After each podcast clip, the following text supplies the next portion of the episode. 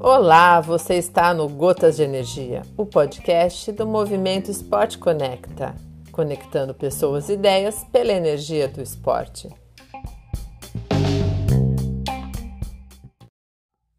Olá, tudo bem?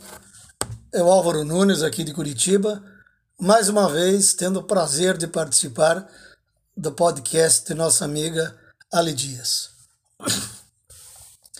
Dessa vez eu queria comentar sobre a prática esportiva, embora eu não seja um atleta, um atleta, mas eu convivo com vários deles. Na minha visão, toda prática esportiva exige, em primeiro lugar, treinamento, dedicação e tantos outros cuidados, como acompanhamento clínico, nutricional, entre outras providências. A concentração é um outro fator essencial e tudo isso envolve um comportamento extremamente racional por parte do atleta.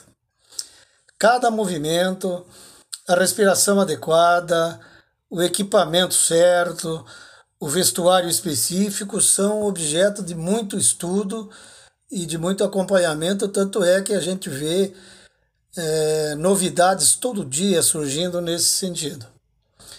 Até aí tudo bem, eu não vejo nenhum segredo mas eu queria fazer uma comparação com uma pessoa que está aprendendo a dirigir um carro.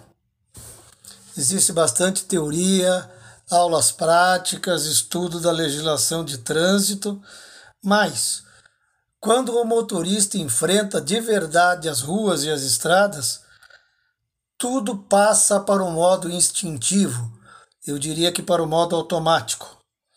Se for preciso pensar para trocar de marcha, para acionar faróis, para acionar o sinaleiro e outros acessórios, muito provavelmente acontecerá a distração se a orientação for exclusivamente racional. No esporte, eu acredito que essa situação também se aplica.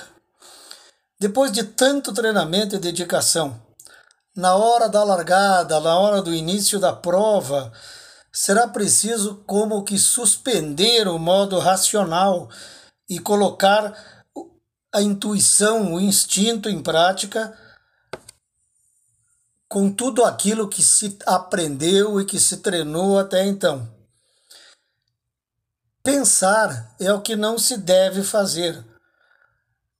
Eu acredito que se deva apenas executar corporalmente as estratégias traçadas pelo atleta, pelo atleta e por seus treinadores.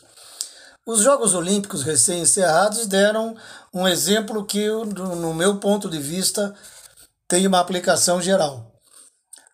O saltador que bateu, que conseguiu medalha de ouro e bateu o recorde mundial do salto com vara, logo em seguida pediu para tentar um novo salto para ver se conseguia bater o seu próprio recorde e não foi bem sucedido.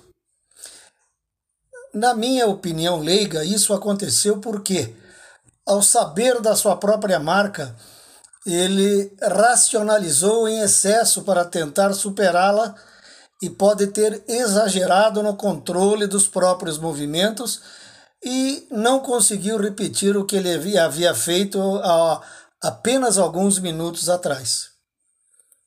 Na minha visão, me colocando teoricamente numa posição de atleta, eu diria que numa competição eu estaria ali para soltar as minhas amarras e apenas executar aquilo que eu aprendi nos meus treinamentos. Na hora da competição, o corpo executa o que a mente já havia absorvido o suficiente. É uma visão leiga que eu tenho sobre a questão da competição. Até a próxima e querendo sempre mais. Obrigado.